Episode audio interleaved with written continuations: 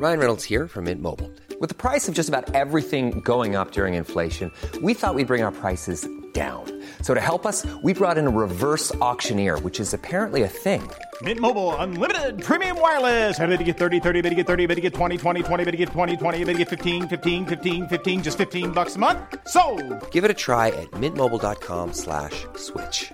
$45 upfront for three months plus taxes and fees. Promo for new customers for limited time. Unlimited more than 40 gigabytes per month. Slows. Full terms at mintmobile.com.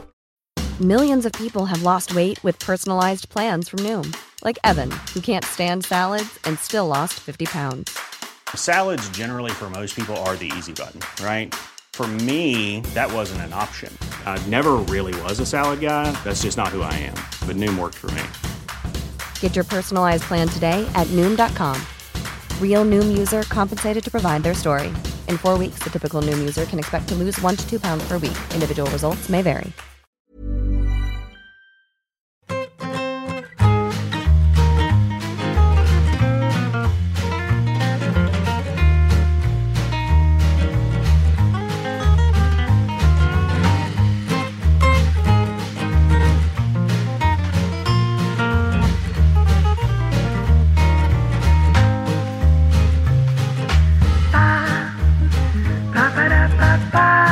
No se os hace raro aquí, pero parece que no se ha conectado el invitado. Estamos esperando para empezar el programa. Claro, claro. Temazo. Es que esto hay que hacerlo un poco distinto, porque si no la gente igual se tiene demasiadas expectativas puestas en ello, ¿no? Es que las expectativas son muy malas, como te pasa a ti con la peli de los melocotones y los paraguayos. ¿Son, para- son paraguayos o de gentilicio o, para, o la fruta, la para, las paraguayas? la fruta, la fruta. Es fruta, ¿no? He dicho paraguayos, sí. ¿Es paraguayas? Eh, yo siempre he oído paraguayas, las paraguayas, sí, sí. No confundir con los zaraguayos. Con la selección de Paraguay. Sí, oye, que por cierto, vaya, vaya puntería la semana pasada que estrenamos el programa con Galder Regueras, libros de fútbol. No identificamos a Violeta, jugador del Zaragoza, en la portada de uno de los libros que nos recomendó, y el mismo día que estrenamos el programa supimos que había fallecido Violeta. Lo siento fatal, tengo que decir. Me siento como si hubiéramos hecho, ¿no? Algo. Y además jugador hiperlegendario del. Ah, buenísimo, además, claro. Claro, pero es que no le- Violeta es, os parecerá increíble, pero es anterior a mi etapa futbolística. O sea, es todavía de antes. Me pilla un poquito lejos. Se retiró cuando yo empecé a ver fútbol, básicamente. Yo lo conozco porque era muy amigo de Molinos, que era muy amigo de mi padre. Claro. Molinos también, que jugó con Patch, ¿no? Exacto. Sí, sí. Jugadorazo. Sí. Oye, Patch, eh, tú llegaste, o sea, las malas lenguas dicen que tú llegaste a ver el Mundial de Uruguay 1930. Sí, sí, sí. Pero es mentira. O sea, hay que aclarar que tú Bueno. eres.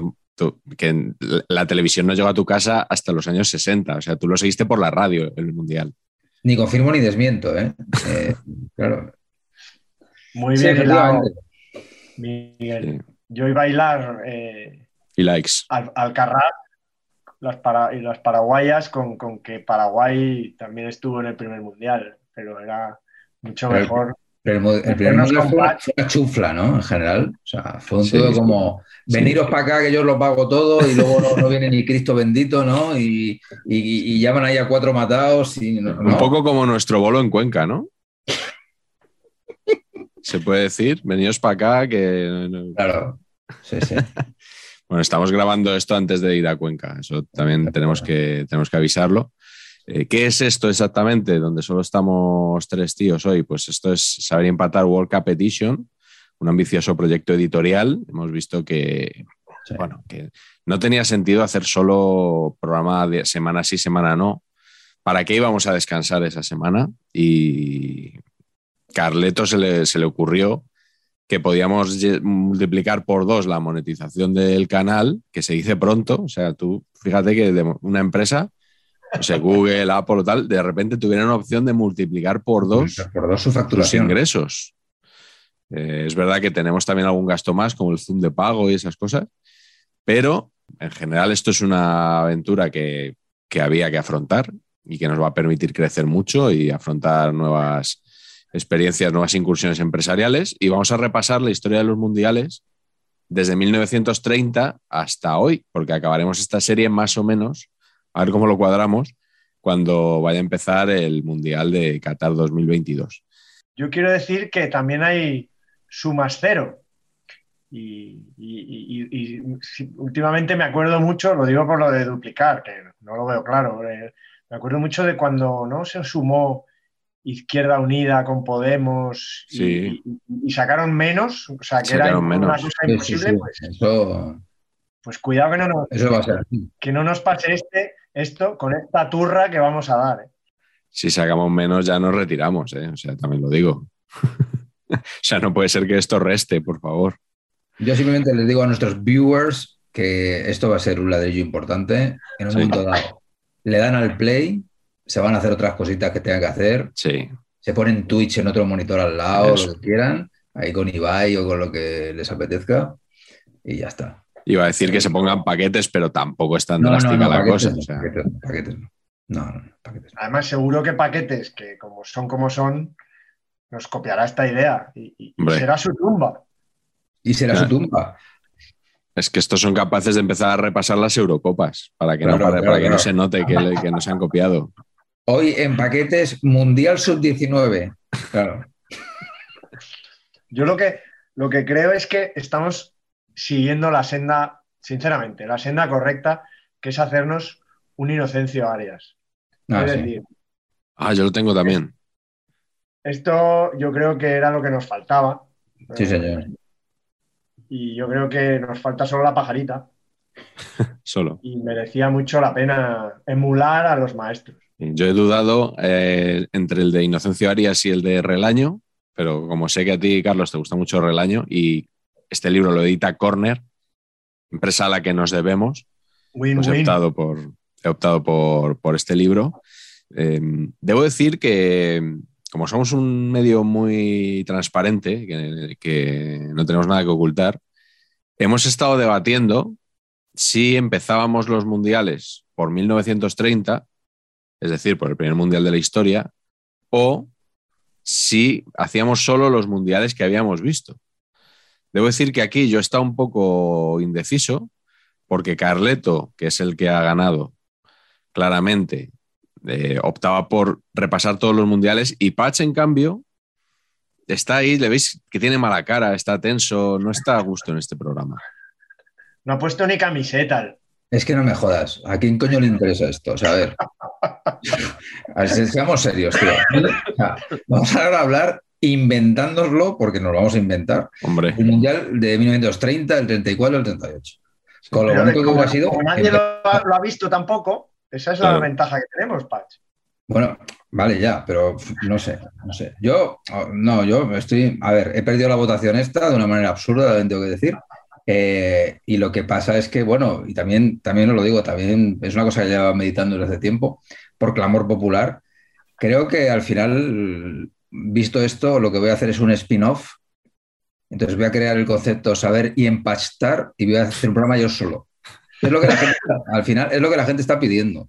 Y, y ya está. Yo creo que sería saber y, saber y empachar, en tu caso, ¿no? También, también. Y entonces, ¿no?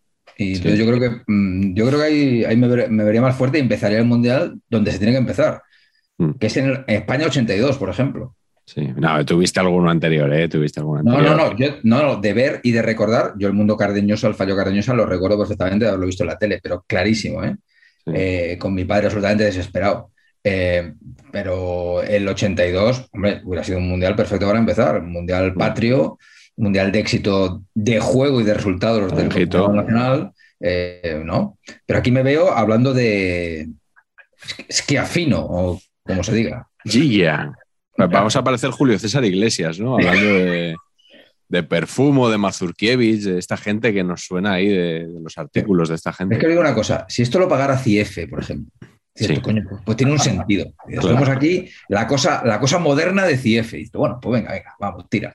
Pero es que así, a, a- a- a- no sé, a mogollón, no sé. no, bueno, en fin. Sí. Yo, yo por, por alusiones, yo tengo que decir, sin embargo, que por mi rareza futbolística y de pequeño me gustaba mucho esto y Joder, seguro, Paz, que tú también viste. eh, ¿Cómo era aquello del mundial? La- la- eso de Naranjito, el España en acción. Fútbol en acción. Fútbol Sí. en acción. Y Ahí Big ya Goal ponía- y al Mundial 82, que era otro programa sensacional. Pero ahí, ahí no hicieron esto de. No dijeron, no, empezamos en el Mundial 82. Obviamente no podían empezar en el Mundial 82 porque no habían empezado. Pero no dijeron, no, empezamos en el 70, que es muy bonito y, y el Azteca y no sé qué. No. Dijeron, damos también el 30, lo que haya, oiga. Lo que haya. Y unas imágenes. Claro. Es una cosa, si no, estaría incompleto. Esto sería, no sé, la sagrada familia del, del- de- de- de- del saber y empatar. No puede ser. Esto había que, hay que hacerlo redondo. incom- o sea, fallido, pero redondo, ¿no? O sea, como nosotros. Dios es redondo. Dios es redondo, como decía Villoro. Perfecto. Pues ya está. Yo- Bueno, sin más, yo quiero defender la tesitura y, y yo creo que podemos contar cosas chulas y seguro que alguna gansada podemos decir. sí, seguro, seguro. Mira, ahora cuando estabais hablando de Cardeñosa, por ejemplo, se me venía a la cabeza el momento ese jugada de Jack Grealish, Phil Foden, eh, Mendy ahí sobre la Sí. línea de gol, ¿no? Un poquito que- cardeñosa, sí, sí, es verdad. un poquito cardeño- cardeñóstico, ¿no? Aquello. Carleto, si te parece, damos minuto y resultado de los, eh, de los campeones, porque es probable que mucha gente no sepa quién ganó Claro. estos mundiales y sobre todo eh, cuáles fueron las finales, ¿no? Sí, pues en el Mundial de 1930 la- lo ganó Uruguay, que era el organizador. Ganó 4-2 Argentina, o sea, la final del Río de la Plata, ahí en el Estadio Centenario. El del 34 lo ganó Italia, que, que ganó 2-1 a Checoslovaquia. Anfitriona también, ¿no? Eso es. Y el del 38, que fue en Francia, lo ganó otra vez Italia. Por eso llevo esta camiseta que es más antigua que el canalillo, que Sí. casi, casi me pilla, casi me pilla del 38, porque tiene tres. Si os fijáis que Italia tiene cuatro. Tiene cuatro. Es que es una t-shirt loser comprada probablemente en 2004 o 2005 en un viaje a... Sí, la enseñaste en otro programa. Pues eso, pues, no, pues bueno. Pues como hoy no se ha dignado, No, En fin. es que no, yo, he, pe- yo he pedido, he pedido a, ver, a mi proveedor, eh, nene, dime jugadores que hayan jugado mundial. Y claro, es que eh, el señor no se compra camisetas mainstream. Entonces es todo Claro. jugador random. Entonces no, no lo trabajan, la, la World Cup. Pues fíjate si es antigua la camiseta de Carlos, que es de cuando Italia jugaba los mundiales. Exacto. ¿verdad? Qué bien traído. Fíjate, a, a Filippo no va a querer venir a Es este lo que te iba a ¿eh? decir, que perfecto. Para un Estamos invitado con fuego. de provecho que teníamos, a tomar por culo. Muy bien. Pues nada. Eh, dejadme acabar que el 38 Italia ganó, hizo el doblete a, Sí. a Un- a Hungría 4 a 2. O sea que digamos que en los tres primeros, Uruguay, Italia, Italia.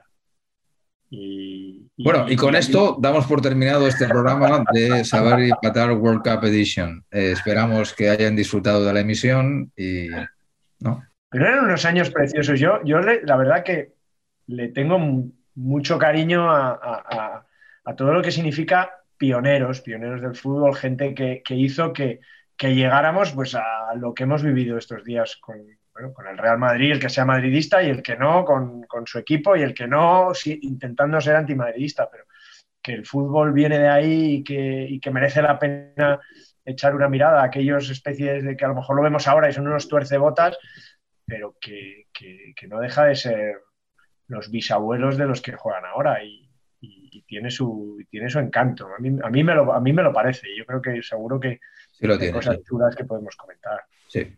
Sí, sí. Y no, tampoco vamos a ir por orden estrictamente cronológico hoy, vamos a mezclar un poco esos tres mundiales, así para que, para el que tenga, el que no sepa mucho de ellos lo tenga todo menos claro todavía, ¿no?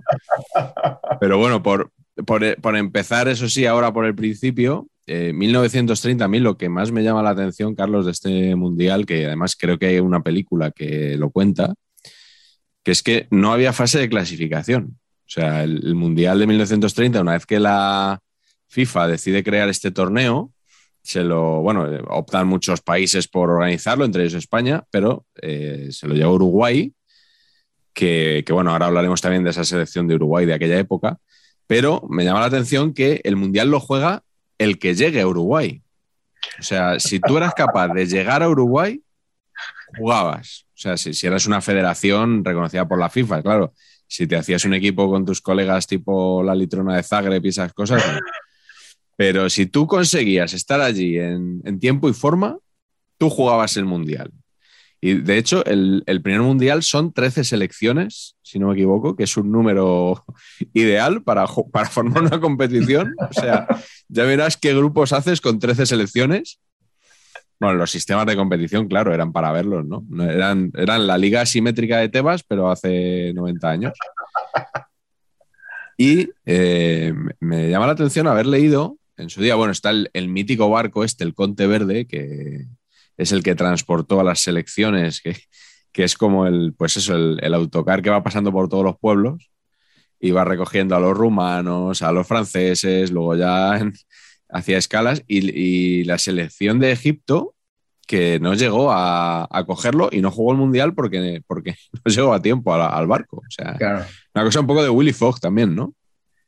un poco Esto- gincana, un poco, bueno, un poco amateur, ¿no? Que es básicamente lo que, lo que se, se jugaba ahí, ¿no? Y probablemente eh, luego además se enfadaban entre los países por, por eso, ¿no? Porque yo quiero organizarlo y como no me dejas organizarlo, pues no voy y yo quiero que, no tener que ir hasta allí y como, como no puedo ir, no, no juego.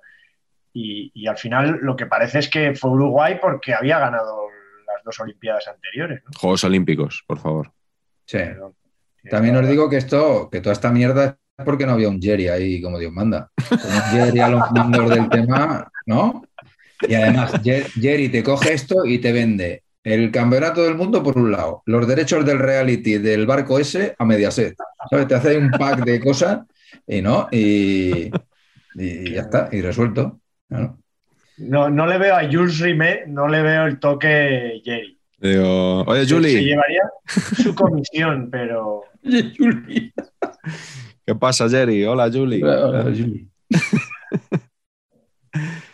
Sí, Claro. sí. Oye, ¿y, y había una película de esto del, sí, del sí. Conte de hecho, Verde? todo el o- viaje. Bueno, hay una peli con dos partes que se llama Montevideo, es una peli serbia, y, y la primera es el, el- el llegar hasta allí, o sea, el viaje y cómo se organiza la selección serbia para antes incluso de, de que estuviera creada Yugoslavia, ¿no? Y, y esto también forma parte de esas películas así como nacionalistas que Mm. una la década de los 2000 eh, serbias y se llaman Montevideo, Montevideo, Montevideo, Montevideo en serbio Ah, y es una peli que no se ha estrenado en España, por supuesto, así de recreación histórica y tal, pero, pero la verdad que, que exista eso ya me parece bastante, bastante curioso. ¿no? Y, y luego hay una segunda parte que yo creo que es eh, el, propio, el propio desarrollo de la... O sea, que, que tenía mérito llegar, vamos, lo que has comentado tú antes. Y la Claro, otra sí. es como el propio desarrollo de, de los partidos allí.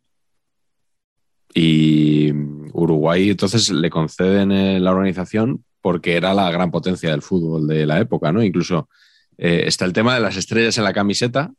Porque ¿Cuántas estrellas tiene esta gente en la camiseta y desde cuándo? No, tienen, ellos tienen cuatro, ¿no? Cuatro. Porque consideran, ¿no? O sea, el profe Ortega ahora cuando entrena Suárez y tal, que la camiseta de Suárez, ¿cuántas lleva? Tiene cuatro, tiene la de, la de las do- los dos Juegos Olímpicos, ellos consideran que eso era el Mundial antes del Mundial, y, y luego la del 30 y la, la suya, y luego la del Maracanazo. A ver, 50. Esa, en realidad esa debería valer por, por dos o tres, Sí.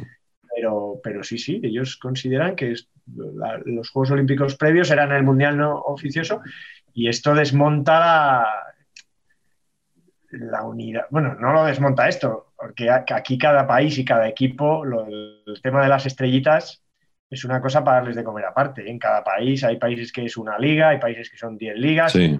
Creo que ni países, creo que cada equipo hace un poco lo que le rota y, y me- hay algunos que mezclan competiciones europeas con ligas, con ligas soviéticas, con ligas de, de la perestroika, eh, con lo cual es toda una risión. Pero Uruguay, la verdad que he estado siempre ahí como muy orgullosos de eso, de esos Juegos Olímpicos y tal. A mí, a mí la verdad, estos mundiales, me- me más que a la peli esta que os decía, me recuerdan mucho, o sea, en la cabeza tengo siempre carros de fuego. O sea, no Sí. tiene nada que ver porque, No, pues es sí, que- sí. que ver, pero en mi cabeza Sí. me- me- me- siempre me como que tengo eso. O- Ojalá hubiera habido una peli tan buena como Carros de Fuego, que, que hubiera contado lo- esto, ¿no? Estos mundiales.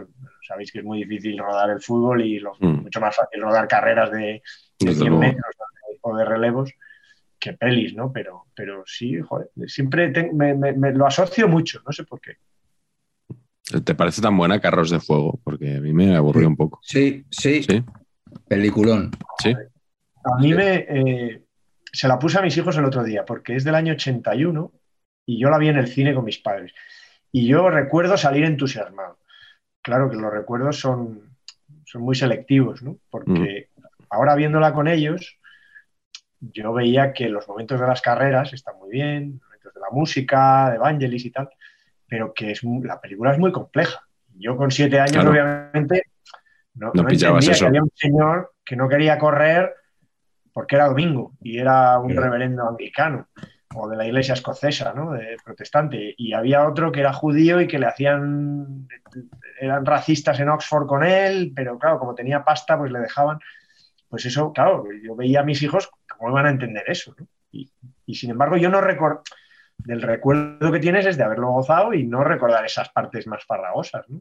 Está, está muy bien la memoria que, que recordamos lo que queremos en realidad, pero, pero la verdad que a mí sí me parece una peli que está muy bien. Sí. Es, eh, no, no está considerada como una gran película en, en la historia del cine. ¿eh? Es un- es- se considera uno, uno de esos Oscars Menores. sorpresa, menores. Pero como película deportiva, la verdad que ahí nos, la verdad que la competencia no es muy, No. no es muy allá. Y yo creo que está bien. A ti también te gusta, ¿no, Patch? Muchísimo, muchísimo.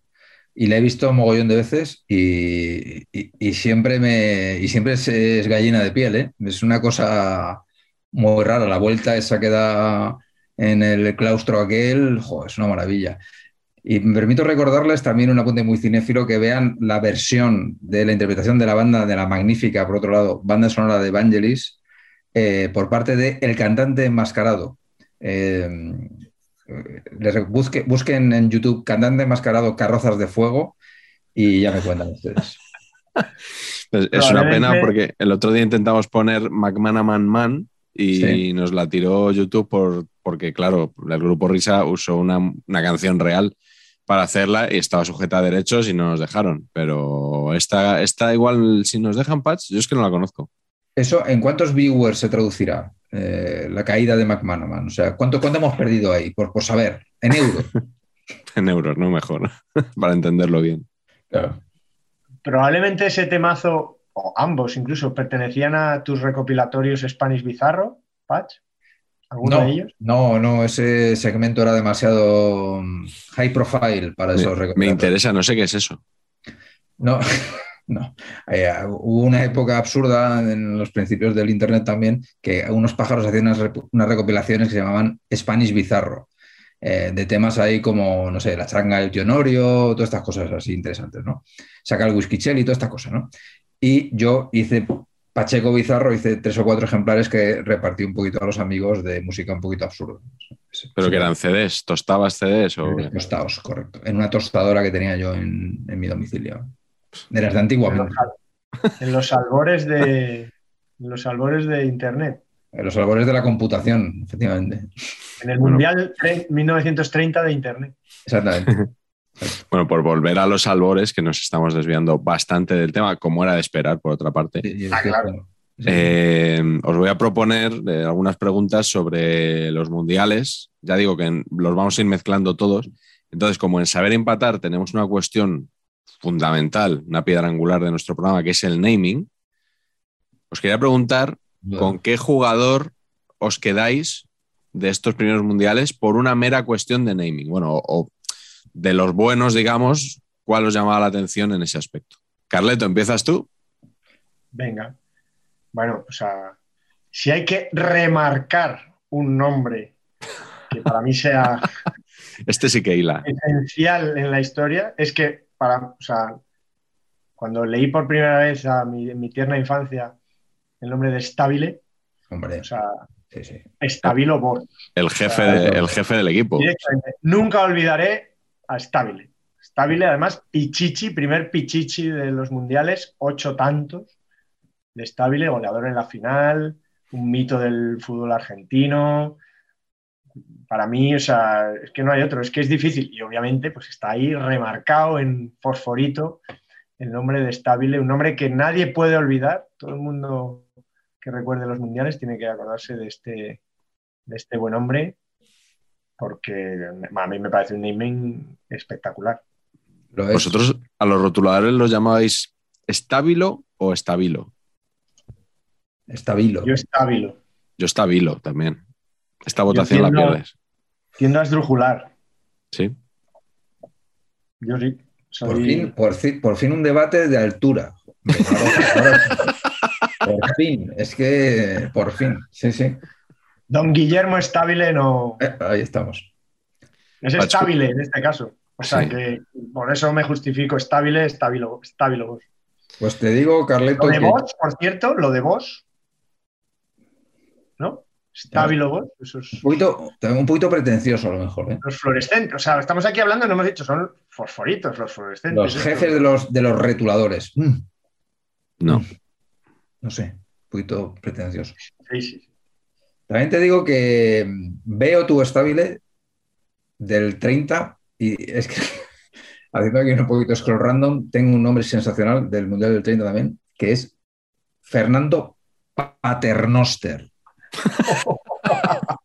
central, central de la selección argentina. Que tú imaginas que te llamas Paternoster, eres central, ¿no? Entonces pegas una hostia y para que se rece un Padre Nuestro, el delantero, o sea, me parece maravilloso. Fernando Paternoster. Y además, con un poquito de recuerdo, ¿eh? Paternoster. muy bien, muy bien, muy bien. Los argentinos en naming es que siempre nos han dado ciento y raya. ¿eh? Insuperable. Vos. Bueno, Patch, pues sigue tú. Entonces, ¿cuál es tu jugador? Me toca 34, ¿no? Bueno, pues 34, hombre, yo creo que hay uno que es un clásico, pero no por clásico hay que dejar de mencionar lo que es Giuseppe Meazza. Oh. No, es un, es un nombre sensacional. Estoy con eso tú es que te, llamas Meazza y tienes mucho avanzado. Ya da igual que meta goles, que por lo que este hombre metía eh, ¿no? Eh, sin bajarse el autobús, que era una cosa loquísima, todo lo que anotaba.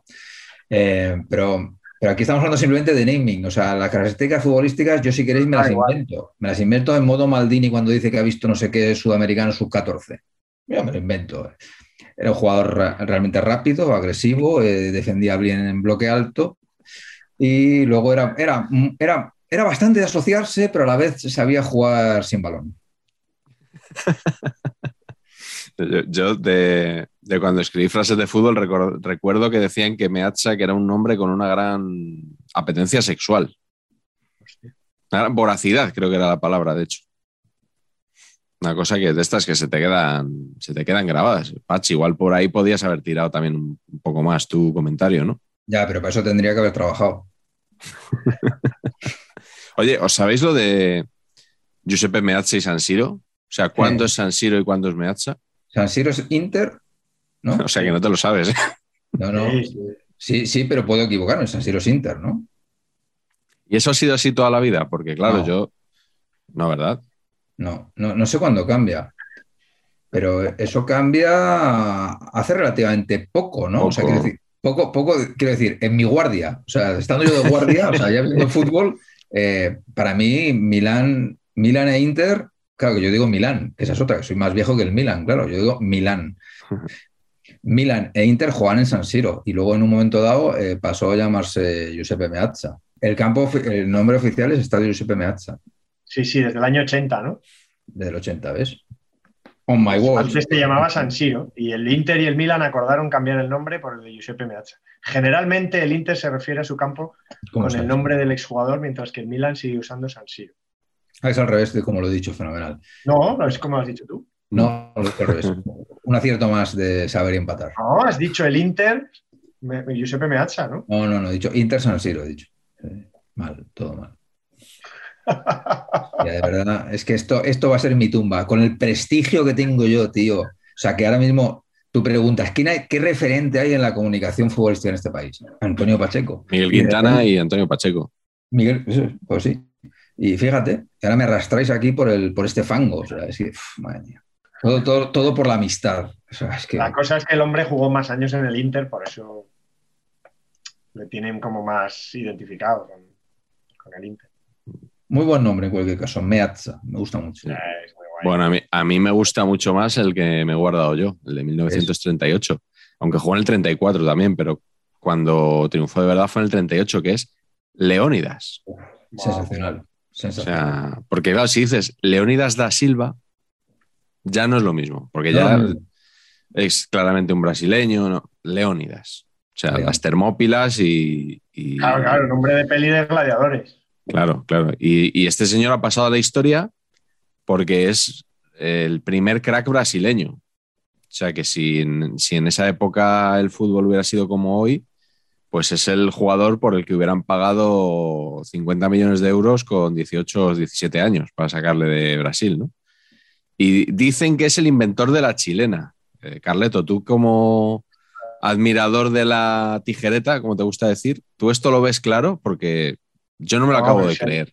Sobre eso hay un montón de teorías, ¿no? Que de dónde Sí, se, Yo también lo creo. la primera. De hecho, las primeras tijeretas o chilenas no eran para rematar a gol, eran para despejar. Para de despejar. Sí. Qué rara vez se ve eso ahora. Eso está comprobado. Y es cierto que, que, que es un que es, pati- es patapum para arriba. Una chile- las primeras chilenas eran patapum para arriba. Luego yo creo que se perfeccionaron ya como remate a gol. Sí, pero- sí, hombre, claro, lo, Claro. lo normal cuando uno hace ese remate por primera vez es que el balón vaya a cualquier lado, o sea, no, no precisar, no dirigir como, como hacen los delanteros, ¿no? Bueno, pues. Leónidas supuestamente se le daba bien esto Allí, y allí se dice chalaca, ¿no? Es en, en muchos países, yo creo. lo llaman bicicleta en, en Brasil también, lo de, la, lo de la chilena, según tengo entendido, que claro, ¿cómo llamarán entonces a lo que hacía Robinho? ¿no? Que nosotros lo llamamos bicicleta. Y, y este hombre es, supuestamente le llamaban de muchas maneras.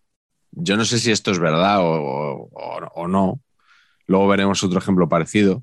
Decían que si le, llam- le llamaban el diamante negro, la perla negra, eh, porque Leonidas era negro. Y luego tenía un apodo que a mí me ha gustado mucho, que es el hombre de goma. Me imagino que por esa elasticidad al, al elevarse para rematar, ¿no? Me imagino un poco como a, como a Mr. Fantástico o a la madre de los increíbles, una cosa así, ¿no? Efectivamente. Sí. Y, y bueno, es- es- son los tiempos en los que Brasil juega de blanco todavía, porque el amarillo lo adoptan después del maracanazo, que es curioso que adopten el color que odian los supersticiosos por un tema de superstición. Después de, de aquella derrota para ellos ignominiosa de- del año 50, de la que ya hablaremos en el próximo programa, que es cuando toca. Y bueno, por acabar Leónidas, eh, que tampoco parece que mm, le vi jugar, y evidentemente no. Eh, fue máximo goleador del, del Mundial del 38 porque metió siete goles en, en cuatro partidos y tenía un promedio muy bueno. Y el seleccionador decidió reservarle para la final, por lo visto, y no llegó Brasil a la final. Se quedó. O sea que se- ya había rotaciones ahí. En, Sí, en este sí, sí. ya había, ya había rotaciones. Y luego he leído una anécdota que no sé si es verdad. Este señor era un poco el Miquel Soler de la época. Eh, Era, era un gran comentarista. era un gran comentarista. Sí, pues creo que fue comentarista luego. Pero digo porque jugó en muchos equipos, ¿no? Jugó en el Vasco da Gama, creo que en el Botafogo.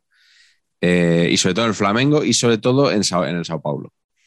Y, y con esto de la, de la perla negra, al parecer, hubo algún espabilado que hizo como una especie de chocolate en su honor. Chocolate, me, me acuerdo de Theo Kusters, Eh, evidentemente, cuando he conocido esta información, ¿no? Y también me, me ha hecho gracia decir, mm, claro, qué listo, ¿no? Te hago un chocolate en tu honor. Esa es la forma de evitarse pagarle los derechos de imagen a, a Leónidas, ¿no? Porque lo normal sería que Leónidas les diera una licencia para sus chocolates, pero no. Eh. Bueno, pues eh, espero que, que os haya gustado y que si hay un biopic algún día de Leónidas, por favor que lo interprete Gerard Butler. Perfecto. Perfecto. Eh, vamos a hablar un poquito de los personajes clave de, esta, de estos primeros mundiales. Patch, ¿con quién empiezas tú? Vámonos a otra vez, volvemos a empezar a 1930. Pues el que se inventa esto, ¿no? Eh, Jerry. Jerry, Jerry, Jerry, ¿cómo, cómo se lee esto? Jules.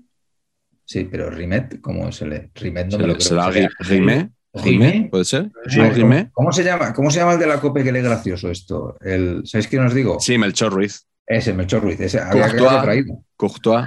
O por lo menos como, como, como asesor, ¿no? Eh, claro. A mí, Patch, me interesa mucho tu opinión, porque tú eres el esteta del grupo, está claro, el esteta de saber empatar, el hombre con los conocimientos básicos y las gafas adecuadas, para darnos tu opinión sobre, y luego yo creo que hablaremos de más cosas al respecto, pero sobre los trofeos, o sea, el, trofe, el trofeito ese, que, o sea, que ahora es la copa esa, que es como un cabezón. Sí, pero antes era como el de los Juegos Municipales, ¿no? Esa copita que regala, no sé. ¿Me gustaba? ¿O ¿no? A mí me gusta la de ahora. A mí la de ahora me gusta más, sí. Pero no sé, la primera es que no venía a cuento, no, entendía bien el concepto. Seguramente no lo había, ¿no? Un poco halcón maltés. Sí, sí, sí, sí, Del material con el que se fabrican los sueños. Sí. Sí. Totalmente. Pero luego con la copa esta fue aquí esto que luego la fundieron, ¿no? Y toda la movida, ¿no? ¿Ah, sí? ¿no? Desconozco. Sí, esta, esta la robaron, ¿no? Sí, pero eso fue en Inglaterra 66, ¿no? Claro, pero luego se recuperó y luego cuando se la quedó Brasil en propiedad, la, eh, hicieron una, maravilla, que era que la pusieron en una típica vitrina con... me, lo, estoy inventando todo, perdonadme, ¿eh? pero pusieron con de esto de cristal blindado por tres lados y por detrás había como una cartulina con cinta aislante.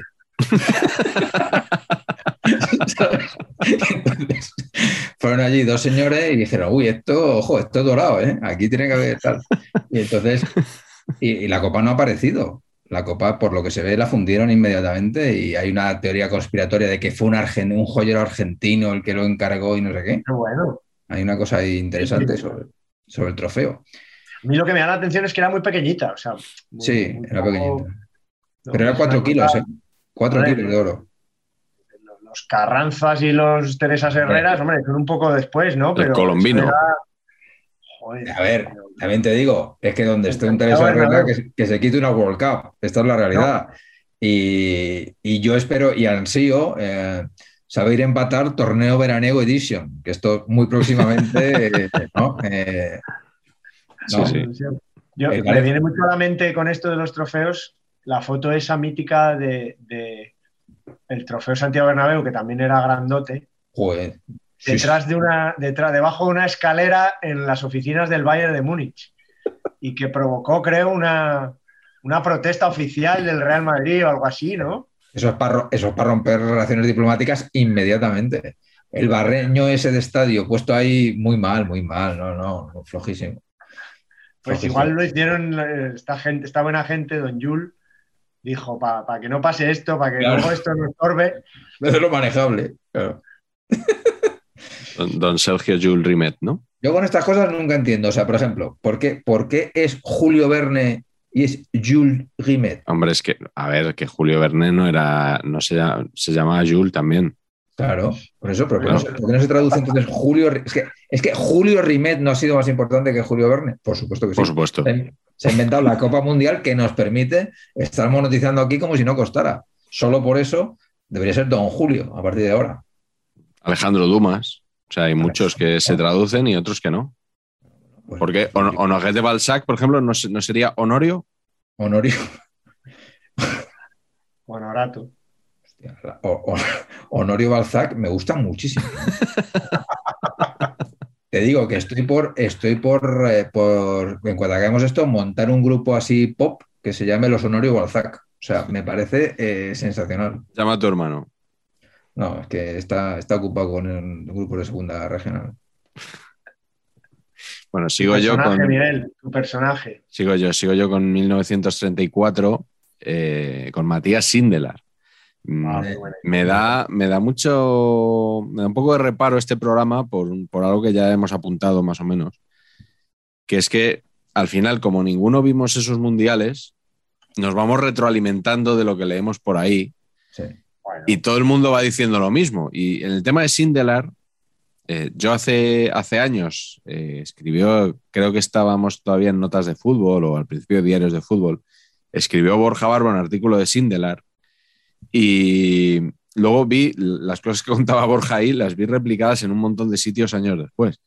Y al final, mm, lo que yo voy a contar hoy aquí, más o menos, eh, es, es, eso, ¿no? Porque es lo que se conoce. Pero bueno, Matías Sindelar, jugador austriaco, eh, delantero centro, que no, no, obstante, mm, sería algo así, o sea, no un look de Young, sino más bien eh, sería algo así como un Andrés Iniesta de metro ochenta, pero jugando de nueve, o sea, un jugador muy liviano, muy ligero, pero que, que, era muy fino, según decían, y que llegaba muy bien al gol, que, que regateaba también y que, bueno, ha pasado a la historia no solo por ser un gran futbolista y, eh, no sé si he dicho futbolista austriaco, eh, sino porque se enfrentó al partido nazi en unos años, bueno, en los años de, de ascenso de, del, del, partido de Hitler, ¿no?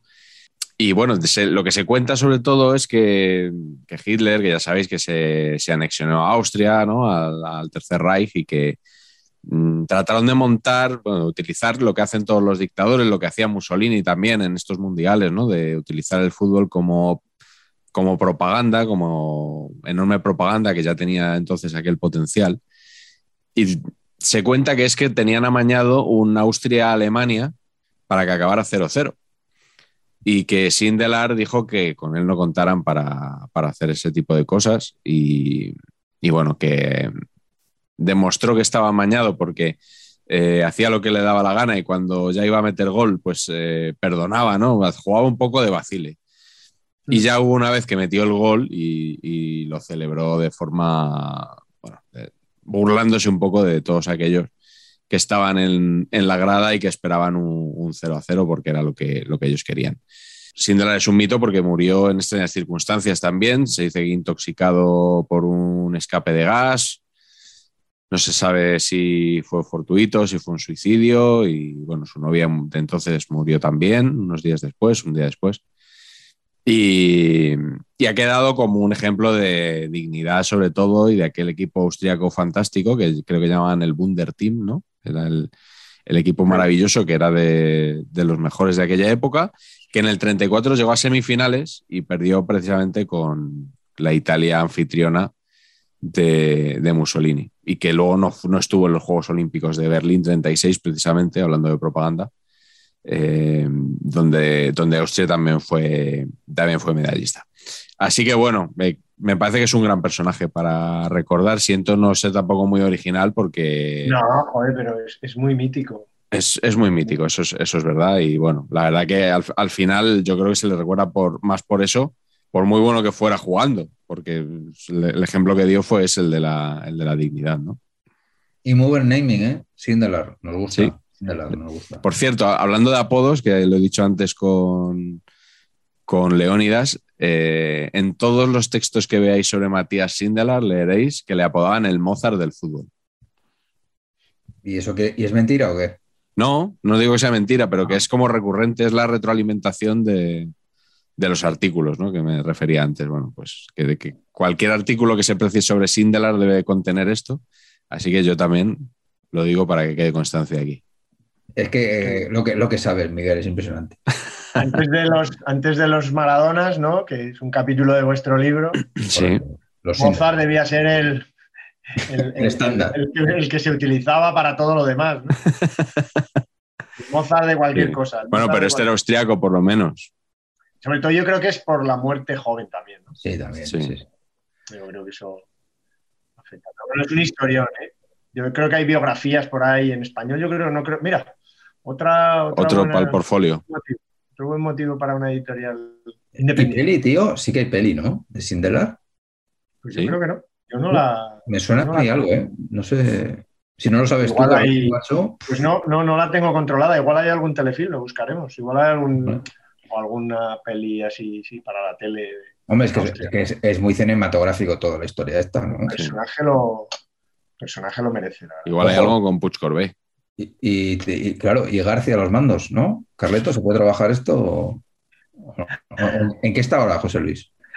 Don José Luis ahora mismo está descansando. Está esperando el mundial. A verlo.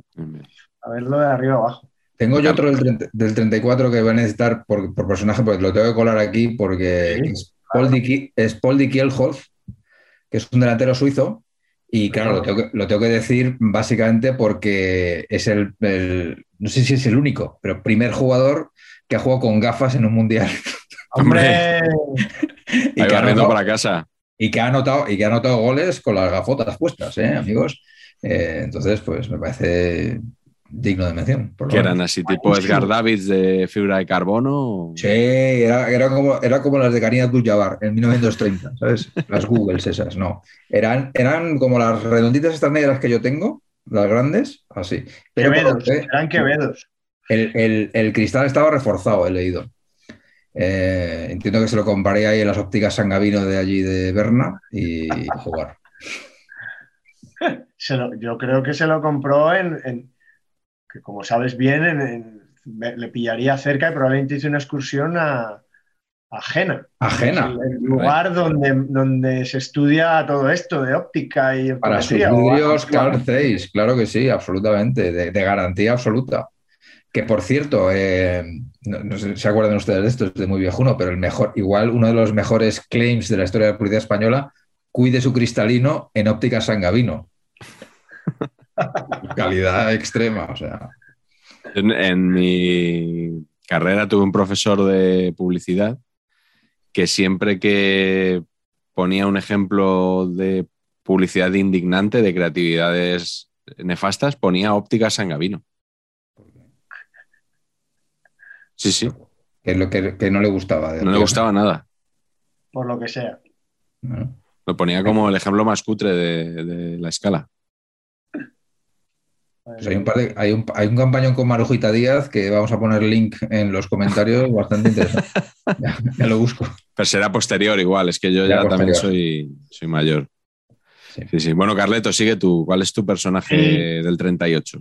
Bueno, al final también esto que, que sirva un poquito para destacar nombres que yo creo que tienen, que son probablemente no nos, hemos, no nos metemos en interioridades porque tampoco conocemos demasiado, simplemente lo que nos ha ido quedando pues por, nuestras desnortadas vidas, pero que al final el que oiga esto pues se le queden 5, 6, 7, 8 nombres que en realidad pues sí que eran importantes.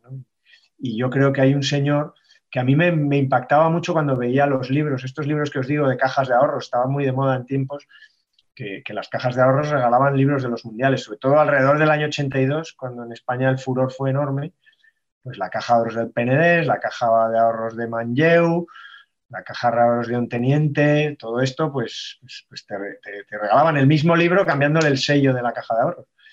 Y, y, de esos, bueno, muchos los escribía José María Casanovas, mítico editor de Sport, y, y, ahí yo empezaba a ver, pues eso, los, como decía mi padre, mirar los santos, ¿no? Veías las fotos y, de esos años, este hombre abarcó dos mundiales, de hecho es el único seleccionador nacional que ha ganado dos mundiales eh, seguidos y, y, es un señor que se llama Vittorio Pozzo, que tiene también un buen naming. Muy buen nombre. Y era un señor que lo veías en, el, lo veías en, en las fotos, en la estampa, con la copita de Jules Rimet y tal, y era pues como un abuelete afable. Eh, y esa era la sensación de, de, de, buen rollo genial que daba, ¿no? Y, y, luego, pues sí, que de vez en cuando ya vas eh, descubriendo alguna cosita y resulta, pues que bueno, que era un señor bastante camisa negra. En, Hombre, amigo, en general, amigo. Hombre, y, no me creo que fuera de la oposición, ¿no? A ver. Probablemente, pues bueno, luego a lo mejor sale el tema después, pero el Mundial del 34, Italia lo gana básicamente gracias a que se celebra en Italia y Mussolini pone ahí... Y que nos lo hurtan, que nos lo hurtan, nos esa es la realidad. Hurto, hurto. Nos hurtan los cuartos el de musolinato, el musolinato, eso es lo que pasó. Y, Vittorio Pozzo, pues bueno, le tocó estar ahí. Él, luego, la verdad, que fue un superviviente porque siguió siendo seleccionador después de la guerra y, como sabéis, bueno, probablemente sus honores deportivos le, perdonaron un poco sus velidades, aunque dicen que nunca estuvo en primera línea, digamos, en primera línea fascista. Eh, y que, sabéis, después de la guerra civil, pues, de la guerra mundial, hubo a los fascistas, obviamente, se les reprimió mucho, ¿no? Y en cambio, este hombre siguió siendo seleccionador incluso hasta 1948. ¿no? Pero no, no, era, no, era, muy mayor, no era muy mayor ya. O sea, yo, la imagen da, que... Daba esa sensación en las fotos, es verdad. pero ¿qué va? Yo creo que murió en, en, en a finales de los 60, o sea que, que, que, el hombre duró. Y luego, obviamente, se reconvirtió a periodista, como no, ya sabéis que periodista es cualquiera, incluso un doble campeón del mundo. Y, y, me parece un personaje muy interesante. Él negaba, siempre se ha dicho que, Mussolini en el segundo mundial, el que ganaron ya sabía que iban a ganar, no, le hizo falta decir nada eh, por los árbitros, etcétera, etcétera, pero en el de Francia 1938, al parecer Mussolini les dijo venced o morir ¿no? a, los, a los futbolistas de Italia. Él lo ha negado, lo negó en, su, sus memorias y tal, que, que recibiera esa llamada telefónica del propio Duce en el año 38, que ya estaban nerviositos todos, ¿no? Cercanía de la guerra mundial y tal, pero la verdad que es un personajazo Vittorio Pozzo, así que obviamente tiene que, tiene que aparecer aquí. Del, del, tema del 34 me interesan dos cosas que preguntaros. La primera, el robo a España. Eh, no sé si podemos desarrollar eso, en qué consistió exactamente, si, si fue como lo de Algandur, cómo fue aquello básicamente los goles se pueden ver, en, se pueden ver de aquella manera. Sí, claro. a cámara lenta. En cine, el, el, mítico nodo italiano que era Luce, de la casa Lu Luce. Para Luce. ¿no? Hombre, joder. Luce, para los... Eh, y entonces la típica cámara detrás de la portería, que era donde, donde, donde llegaba, la, donde podía grabar, ¿no? Como los de Telecinco, de en los goles de, en los goles de Italia, bueno, es el, hay, un, hay un partido de desempate después de un empate en cuartos de final y en el partido de desempate hay como siete bajas de la, de la selección española. No pueden jugar, no pueden repetir siete jugadores titulares. Zamora está lesionado, con, casi con cabestrillo, y sabéis que Zamora era conocido como el mejor portero del mundo y tal. Y la verdad que todo el mundo dice que, vamos, que fue un escandalazo con todo el descargo, vamos. Car cargas legales no hubo muchas. Eran todas de escándalo. Y luego está el tema de también de Italia 34 de los oriundos, ¿no? Eh, que podríamos decir que tanto esta figura que tanto gusta a Pats de, del fútbol español de hace décadas, pero aquí Mussolini se, o sea, pilló, fue pillando un poquito de aquí, un poquito de allí para, oriundo, que no, que no. para ir construyendo y retocando el equipo, ¿no? Eh, yo, por lo que he visto, había tres que eran Guaita, que no sé si era el abuelo de Vicente Guaita, el de portero del Crystal Palace. Es muy posible. Eh, muy posible. Orsi O de, o de y Guaita, que, la SER. o- y, y luego Monti, que es el, Era el bueno. era el bueno, que jugó en, la, jugó en la Juve y que es Claro, el único. este, vamos, este seguro que llegó y dijo, mis padres nacieron en Juventus. Claro, en Sandoria, ¿no? Mi abuelo era de Sandoria, diría. Eso- Y, y es el único jugador que ha disputado dos finales de la Copa del Mundo con dos selecciones distintas, porque fue subcampeón con Argentina en 1930, que además le culparon bastante a él de la derrota de Argentina, eh, se llevó mu- muchas críticas, y luego se fue a Italia en el 34 y ahí sí consiguió el título.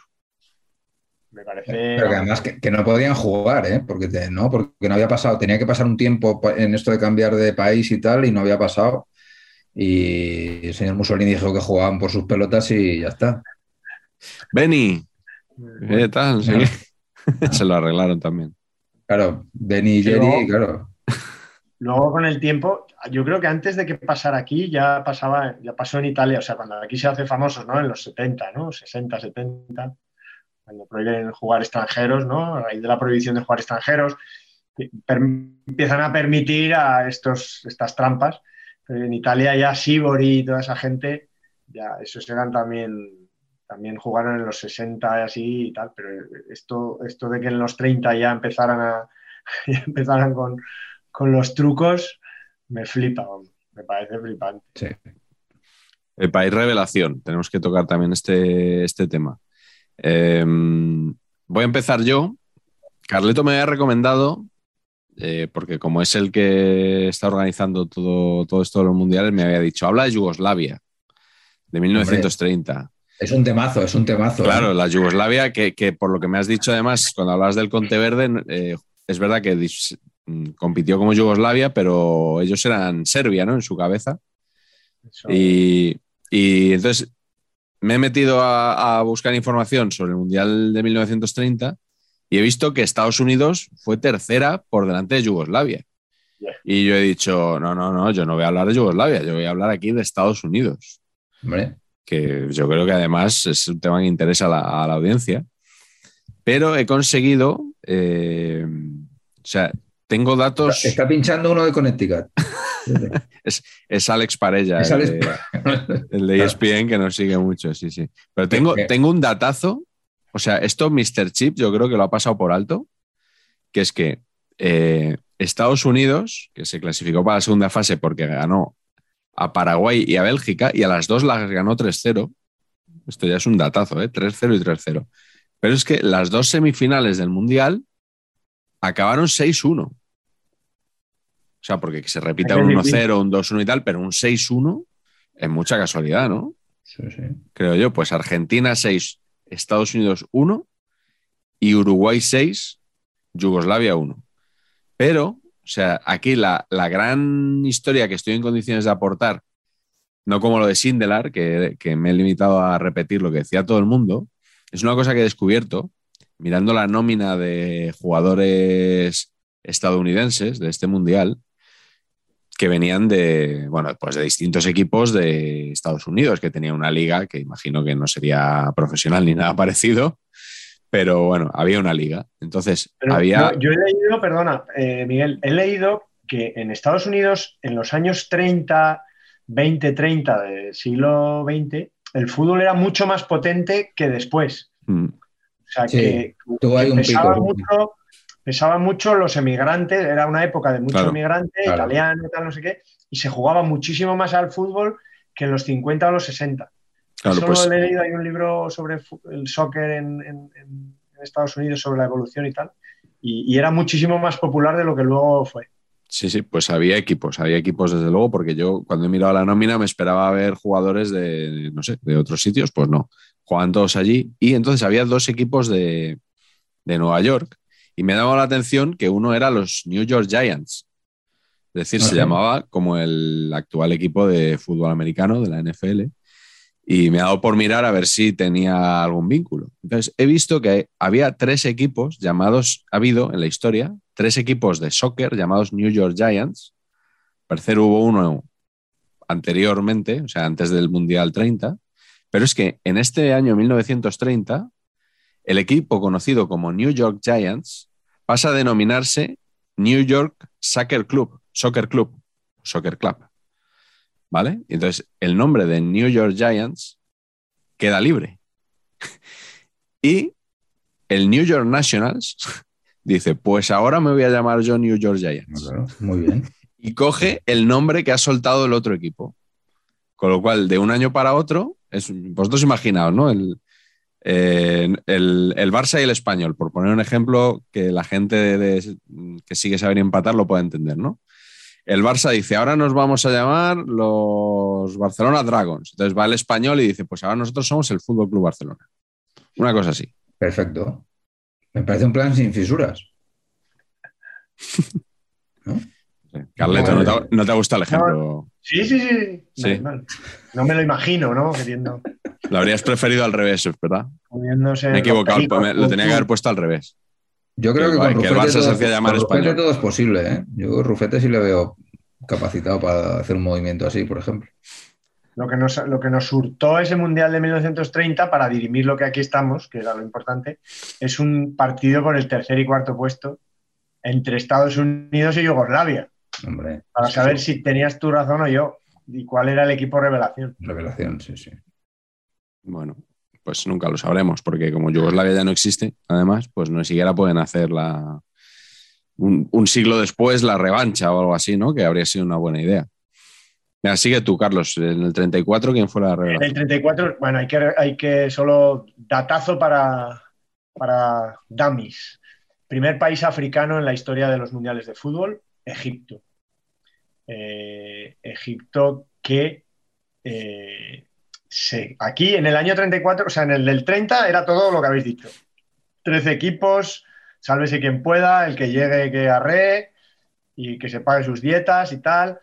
Eh, en el 34 ya hubo medio organización para clasificarse. España que, durante unos tiempos le tocaba eso y por eso de vez en cuando nos clasificamos, era contra Portugal. España y Portugal se juegan normalmente un puesto en los mundiales, fácil, y, por lo que parece, eh, decidieron eh, hacer un puesto para eh, África, para toda África. Y, decidieron que Palestina era África.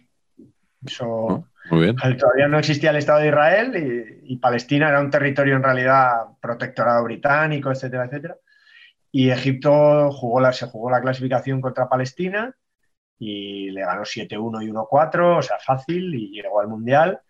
Y, cayó en el Mundial 34, lo, hicieron fácil, dijeron, ¿para qué vamos a hacer grupos ni leches? Aquí, el que viaje hasta aquí juega un partido y si palma, para casa.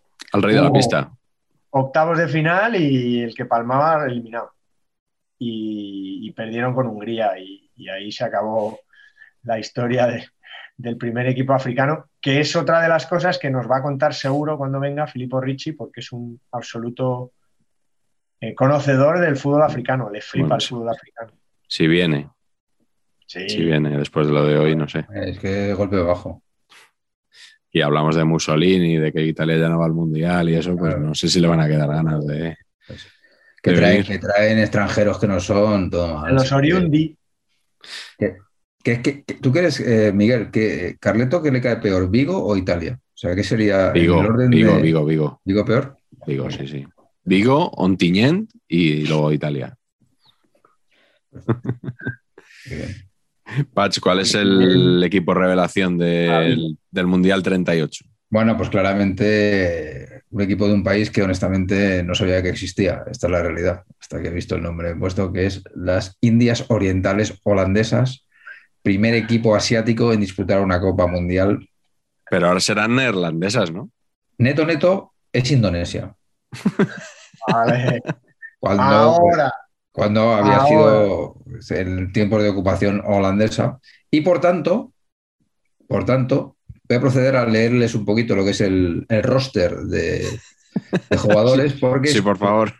Porque aparte de que van, a, van ustedes a decir, joder, qué jugadorazos tenían, efectivamente, es una mezcla muy guay porque es como si, eh, como si fuéramos el Ajax de Ámsterdam con el Bali United, ¿sabes? Todo mezclado y es la seleccionista de las Indias Orientales holandesas. Vandenberg, Faulhaber, Telwe, Harting, Mentang, Hantang, Dost, Teilheber, Sutan, Jentang, Hukong, Meng, Patiwail, Samuels, Soedarmaji, Nawir Somers y Taihutu.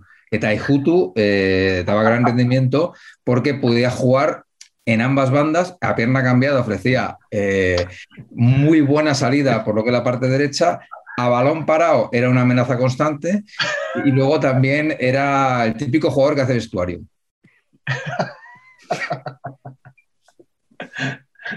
Qué cariño. me, estoy acordando ahora de. Queríamos perdernos de esto. La figura del que tú encajarías bien, lo que llaman el, el AIC, el analista internacional calvo. ¿Eso existe? Sí, sí. existe? Yo creo que estás opositando a eso, ¿eh? Pero, ¿eso existe? ¿Hay una categoría de eso? Ahí sí, sí, en, Twitter se comenta de vez en cuando. ¿Pero qué, Hay una categoría de analistas de fútbol internacional que son calvos, como Maldini, como Marcos López, alguno más. Entonces yo creo que tú podrías ahí opositar. Hombre, sería para mí un honor. Eh, Dudoso, quizá. Bueno, no, a ver, si, son, si, esos dos son los rivales, eh, soy, eh, estoy en segundo puesto. no, digas más. Sin salir, sin salir a jugar, estoy en segundo puesto. No digas más, no digas más. Bueno, que vamos a hablar brevemente un poco también de cosas que nos gustan aquí en Saber Empatar, de los alrededores, por ejemplo, de los estadios, ¿no?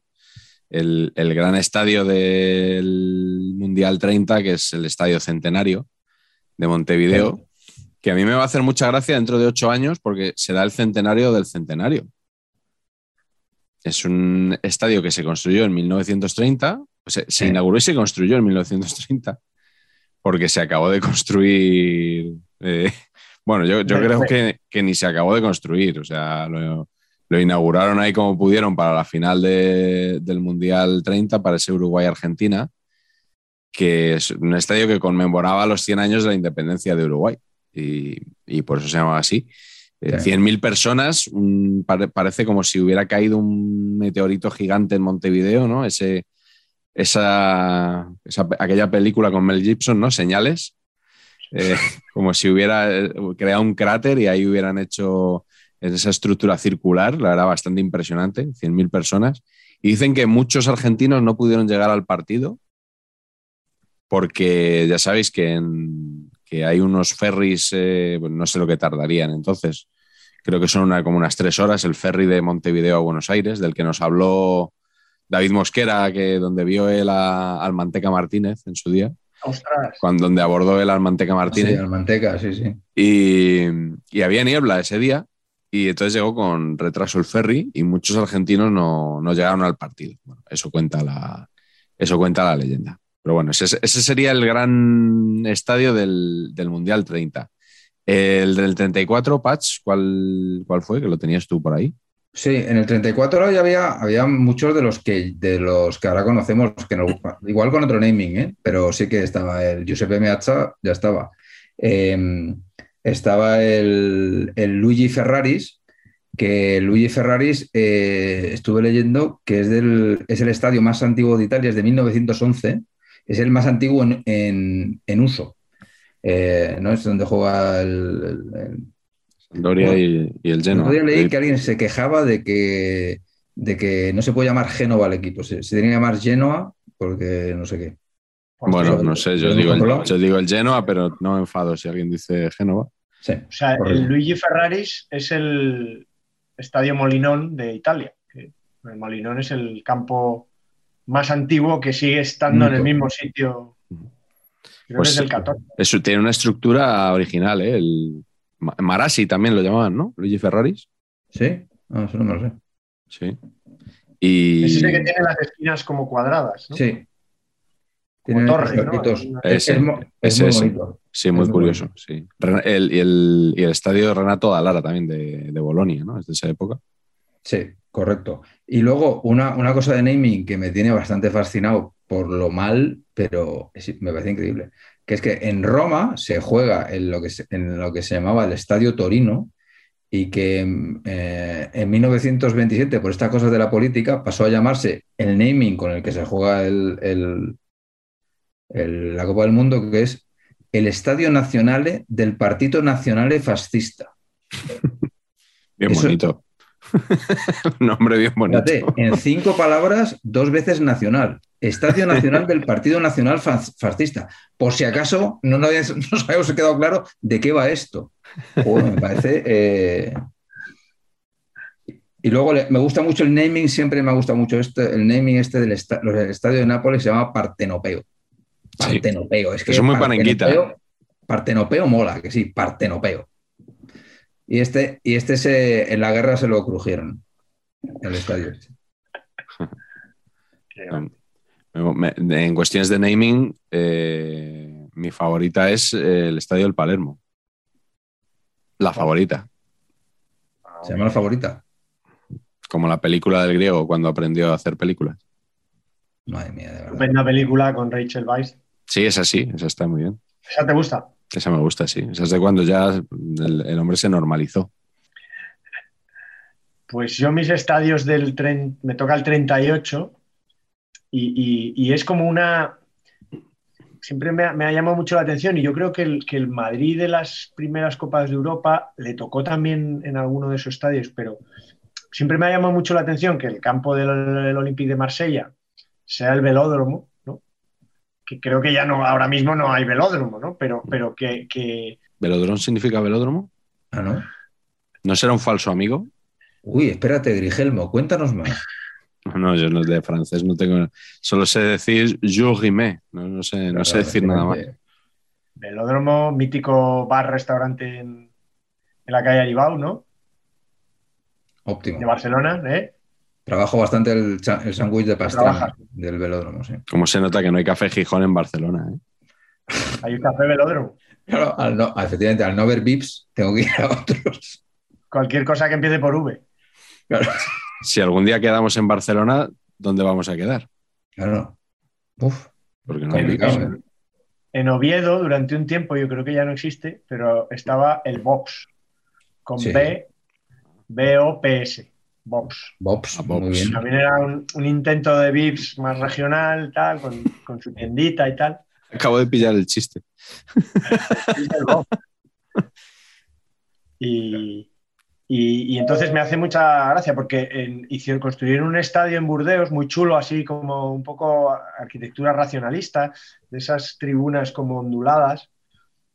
Eh, y también era velódromo. Yo creo que, que esa relación ciclismo-fútbol que, que, que Ander le gustaría mucho. eh, la verdad que a mí me encanta. Y sobre todo lo que os he dicho antes, ¿no? que a mí me recuerda mucho, y en parte por eso, me recuerda mucho a la película Carros de Fuego porque se jugaron, se jugó la final de ese mundial, se jugó en Colombes, ¿no? Y es verdad que el Colombes que aparece en, en, en, la Evasión de Victoria, iba a decir. El Colombes que aparece en Evasión de Victoria también, que ese era el estadio MTK de Hungría, de Budapest, pero el Colombes que aparece en Carros de Fuego era muchísimo más pequeñito, ¿no? Y, aquí cabían hasta 60.000 personas al parecer, así que a mí me, me- me es muy evocador esos estadios. Me parece que, que- que- que- que se construyeron ya estadios para, también yo creo en el 34, los que habéis dicho, algunos de ellos, se arreglaron y tal, pero que en Francia ya se empezaron a construir algunos estadios específicamente pensando en el Mundial, ¿no? Cosa que luego nos ha dado tantas alegrías, eh, sobre todo en España 82, esas Mm. remodelaciones guapas que hubo. Guapas, Y que- guapas. Y que ya quedan muy atrás, además. Sí. Sí. Oye, una cosa que ha ha pasado ahí, pero hay que sacarlo otra vez, es el concepto VIPs y BOPs, porque eh, ustedes son muy jóvenes, pero el señor Arango, creador de VIPs, se inventó otra cadena de restaurantes que era igual, que se llamaba Bob's. A Bobs, B-O-B-S, ¿no? B-O-B apóstrofe, S. Apóstrofe S. Bobs. Eso, eso me Y suena. entonces eh, era un poco como el mismo concepto de VIPs, era con tienda y restaurante y tal. Entonces, ¿por qué eh, se inventa la competencia a sí mismo? Pues para frenar la competencia, o sea, para que otras cadenas le copiaran el modelo. Entonces tú decías, ibas a Bobs o a VIPs y, la- y la pasta iba toda para, para Arango. Me parece una genialidad de naming sensacional. No, no lo sabía, ¿eh? no tenía ni idea. Yes. ¿Que ¿Es ochentero eso? Sí, ochentero, ochentero. sí. Mm. Y para, así para ir acabando, otra cosa que no podemos olvidar en saber y empatar, que son las camisetas. Hombre, Eh, Sí. ¿Cuál recordáis, eh, Patch? ¿Con, con cuál te quedas tú de Uruguay? Yo creo que en 30? Estados Unidos, o sea, en Estados Unidos, fenomenal hoy. En el Mundial 30, eh, el winner total es Estados Unidos. Blanco inmaculado, medias eh, azules y blancas horizontales a rayas y escudaco en el centro, lo cual nos lleva a hablar de este concepto. ¿Son ustedes partidarios de camiseta con escudaco en el centro? ¿Les gusta a ustedes esa cosa? A mí me gusta, eh, ahora que los equipos cambian cada año de equipación, de diseño, me gusta con moderación. O sea, no por defecto. De vez en cuando, centradito, está bien. yo tengo que decirte que hay, tienen tantos elementos las camisetas ahora que ya no funcionan. Eso es correcto. La publi, Sí, no sé qué, En el, la mundo, en el mundo marca, selección funciona de lujo porque metes escudaco, metes Sí, eh, el. Nike o Adidas aquí y estás. Pero, pero, uff, es verdad, ¿eh? eso es cierto. Mm. Y esto Sí, que sí. dices, esta camiseta que dices, Patch, eh, también es otra de las razones que me recuerda a Carros de Fuego, porque Sí, es carros de fuego total. los americanos Sí, señor. llevan justo ese, escudico ahí de las barras y estrellas que, que, que- que molaba mucho. Que además uno de los americanos de Carros de Fuego era el actor de una peli que, de esas que, que te marcan así, que yo creo que marcó a una generación de, probablemente de los, la edad de nuestros padres y tal, y si la hemos visto, nosotros la veíamos de pequeño en vídeo la primera vez que la veíamos, que era El Expreso de Medianoche. ¿Os acordáis de esa peli? Sí, sí, claro, hombre. Sí, sí. que le muelen a palos. Pues Brad Davis, el actor del Expreso de Medianoche, que creo que luego murió de SIDA. El tío era uno de los atletas americanos. ¿Ah, sí? Claro, No, no. era uno de los atletas americanos de carros de fuego. Y llevaban, es- llevaban una camiseta muy parecida en la peli a, a la, a la que dices de la selección de Estados Unidos, que la verdad que es muy, es muy guapa. Es muy guapa, muy guapa. sí. El- es que el mundo, el mundo este del escudo centrado, por ejemplo, eh, ¿quién lleva siempre? La Sampdoria, claro, pero con las bandas, eh, el, el escudo está ahí perfecto. Y de hecho, si lo pusieras en otro lado, quedaría raro, ¿sabes? Sao Paulo también, por- con la franja, también lleva centro, Claro. eso, eso, eso lo pide. eh, pero, pero no sé si es para, para hacerlo siempre, la verdad. Pero ya te digo, cada vez que veo un, un escudo centrado, me gusta. O sea, mm, por defecto me, me gusta. En España, pocos equipos, ¿no? Mm. Con escudo centrado.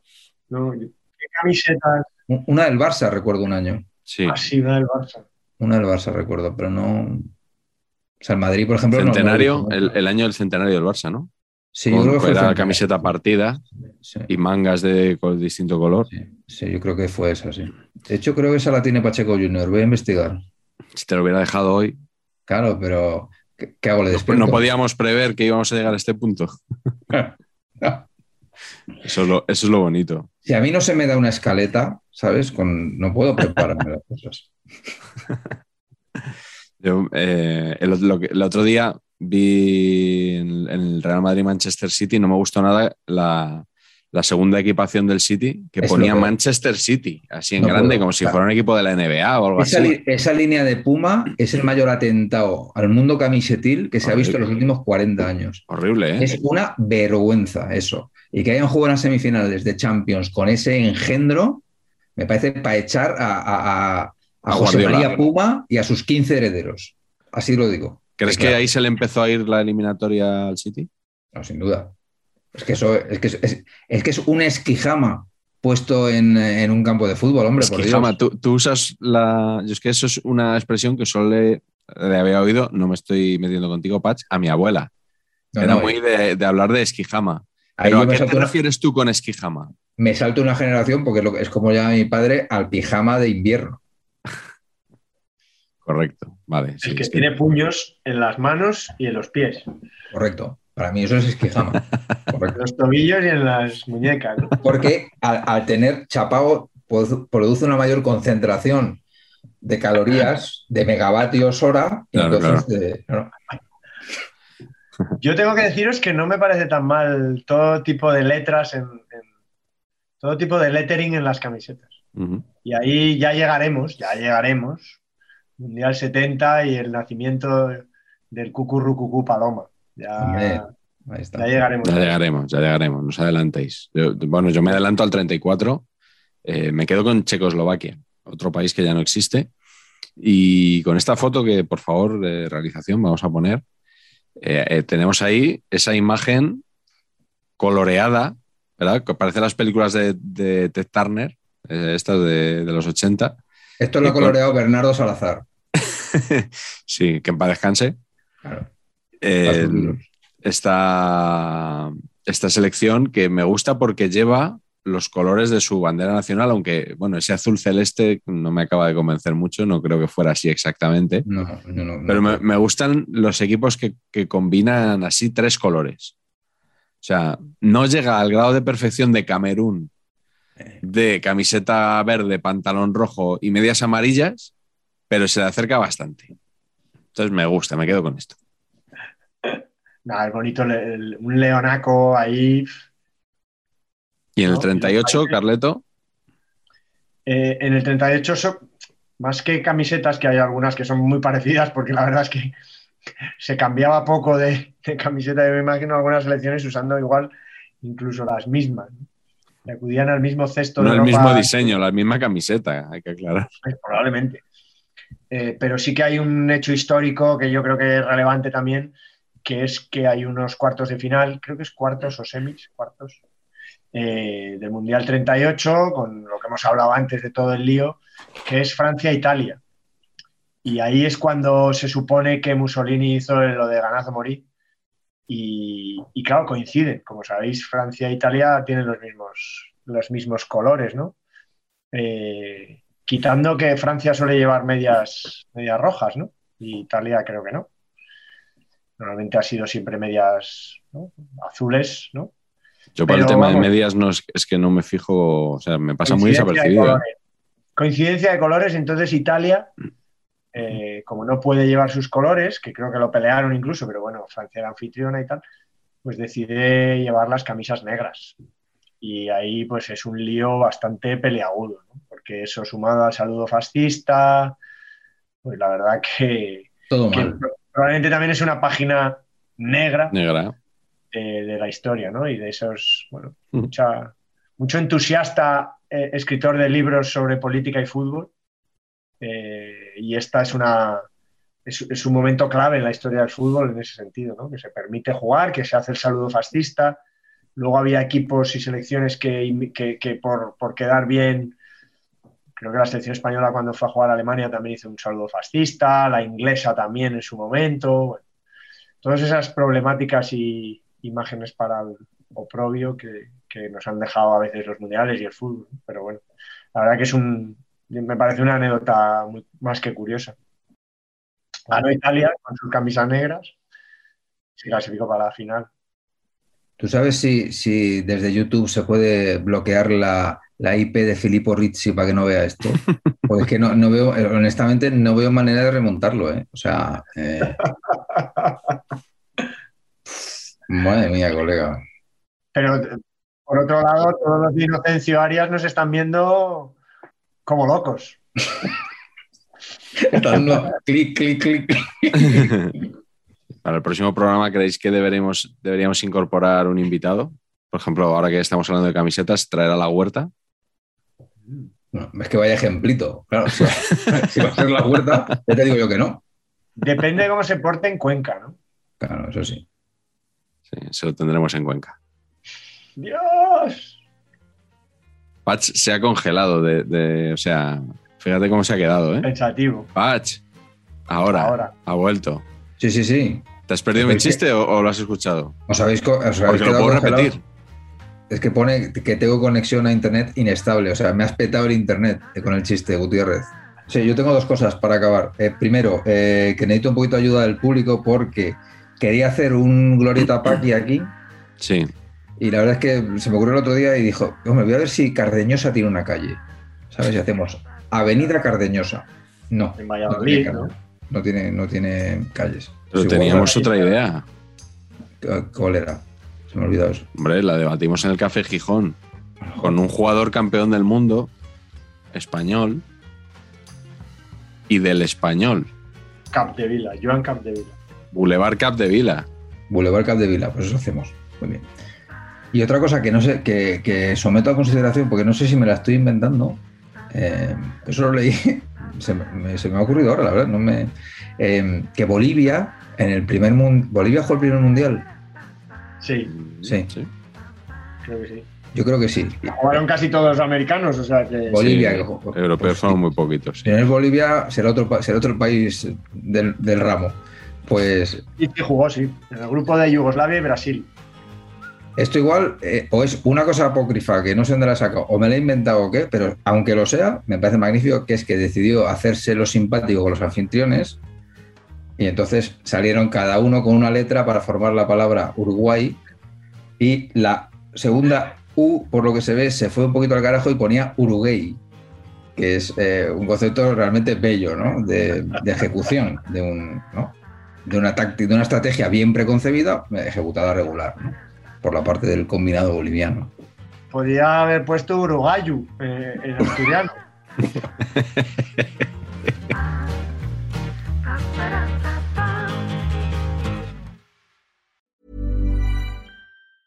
Mom deserves the best, and there's no better place to shop for Mother's Day than Whole Foods Market. They're your destination for unbeatable savings, from premium gifts to show-stopping flowers and irresistible desserts. Start by saving 33% with Prime on all body care and candles. Then get a 15-stem bunch of tulips for just $9.99 each with Prime. Round out Mom's menu with festive rosé, irresistible berry chantilly cake, and more special treats. Come celebrate Mother's Day at Whole Foods Market.